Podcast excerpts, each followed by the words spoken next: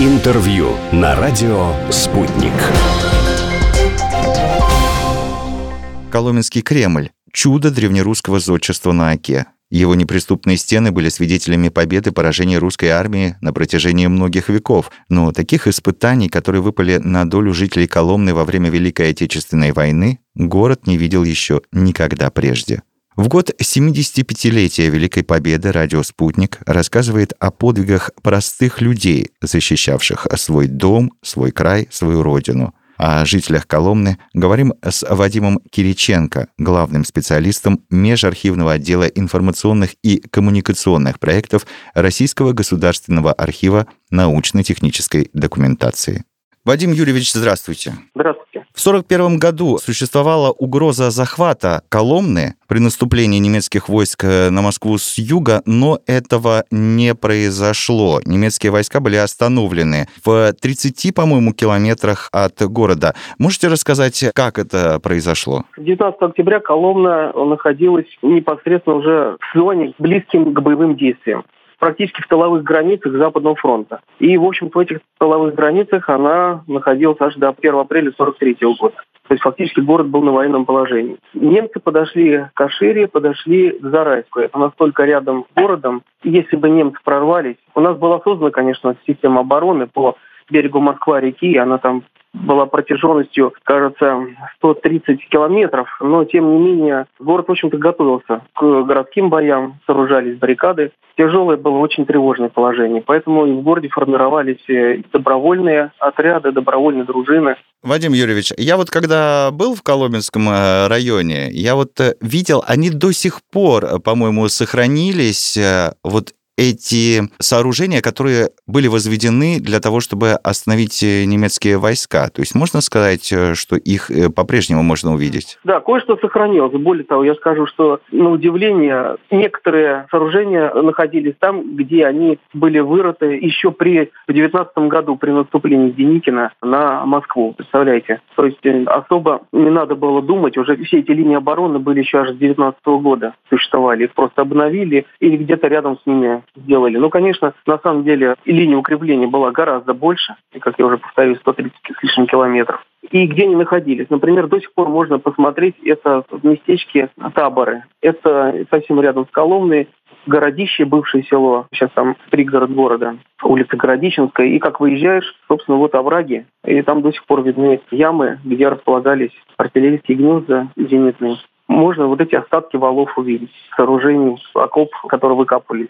при сооружении этих защитных линий. Известно, что тысячи коломенцев ушли на фронт, и более чем 30 воинам присвоено звание Героев Советского Союза из числа жителей э, Коломны. Вы точно знаете, как э, формировалось э, народное ополчение в Коломне? Сейчас уточню. Более 30. Сейчас на данный момент даже считается, что не менее 55 Героев Советского Союза дала Коломенская земля на сегодняшний момент. Вот, даже новые данные. Да. Ага. У нас даже имеется аллея героев, которая находится в мемориальном парке Коломны. Это прям центр города, рядом с администрацией, на территории бывшего Петропавловского городского кладбища. Там находится 19 бюстов героев Советского Союза. Это так или иначе люди, связанные с городом. Либо уроженцы Коломны, либо которые прожили в нашем городе. Как формировалось? Могу сказать так, что 23 октября 1941 года в Коломне был создан городской комитет обороны. Все предприятия Коломны у нас э,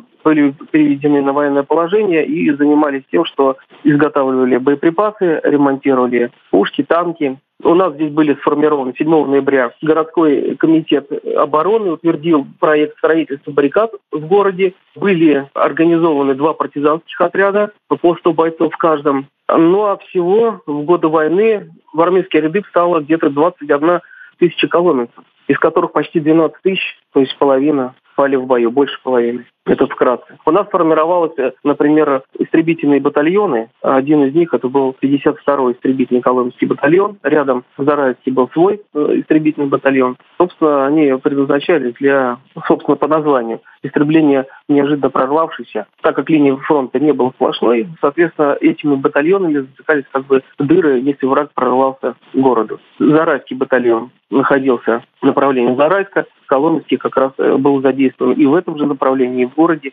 и посылались отдельные воины-бойцы, отдельные небольшие отряды посылались для укрепления в другие воинские части. Вадим Юрьевич, а можете подробнее рассказать о том, как э, в тылу коломенцы помогали фронту? Ну вот, например, за время войны в Коломне было изготовлено 2200 ежей, более 500 колпаков для башен, которые сооружались для огневых точек.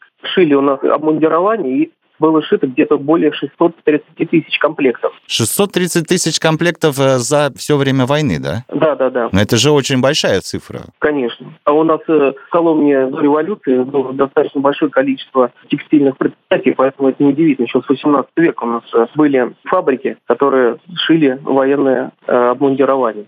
Так вот, у нас были построены два бронепоезда, более тысячи артиллерийских орудий было отремонтировано, где-то около 300 танков. Ну а сколько снарядов, сейчас скажу, где-то 2 миллиона снарядов и мин было изготовлено. 900 тысяч авиабомб. Вы представляете? Это сложно представить, вот эти цифры, которые вы говорите. Это просто колоссально. Люди работали с утра до ночи, и причем никто не замечал, как говорится, усталости, и все были преисполнены только одной мысли. Все для победы, для того, чтобы приблизить этот час, для того, чтобы разгромить врага. Поэтому усталости никто не знал. Вадим Юрьевич, а я правильно понимаю, что вы живете в Коломне, да?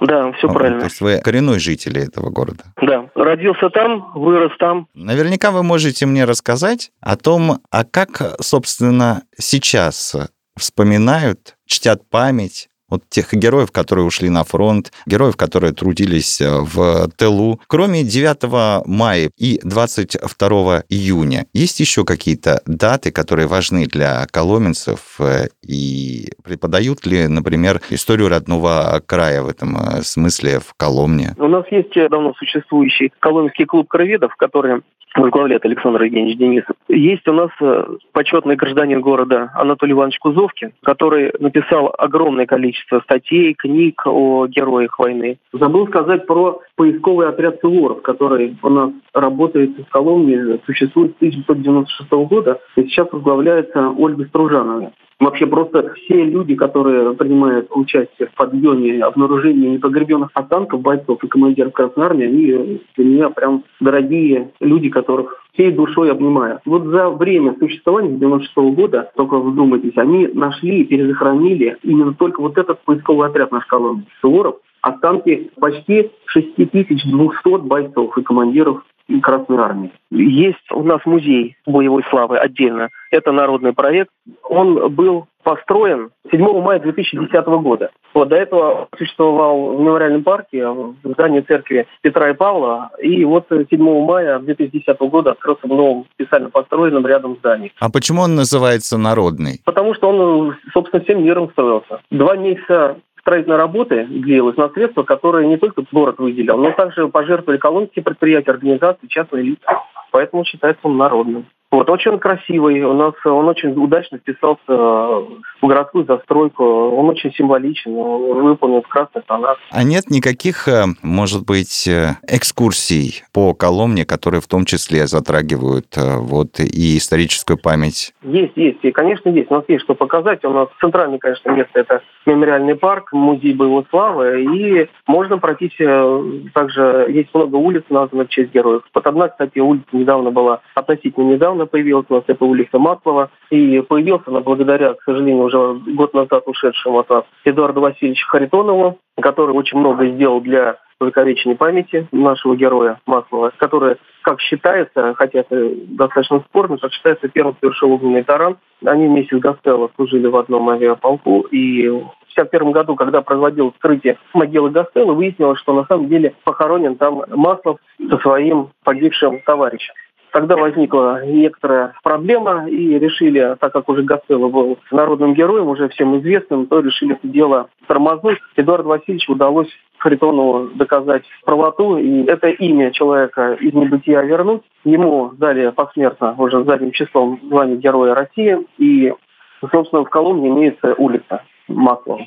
Вот, и город, конечно, гордится, что у нас есть вот такой вот герой. В завершение позвольте задать э, вам э, несколько личный вопрос, Вадим Юрьевич. Э, в силу своих профессиональных обязанностей или в том числе и в силу какого-то личного интереса вы занимаетесь сохранением памяти? Наша страна в год Великой Отечественной войны не просто понесла, это было колоссальная потеря. Здесь такой войны вообще не было, в принципе, еще для нашей страны. И поэтому память не должна быть опорочена, не должна исчезнуть об этой войне. Все это должно сохраняться, молодежь должна учиться. Именно поэтому так остро стоит сейчас сохранение памяти. Вадим Юрьевич, позвольте поблагодарить вас э, за интересный рассказ и вообще за ту работу по сохранению памяти, которую вы делаете. Спасибо. Спасибо большое.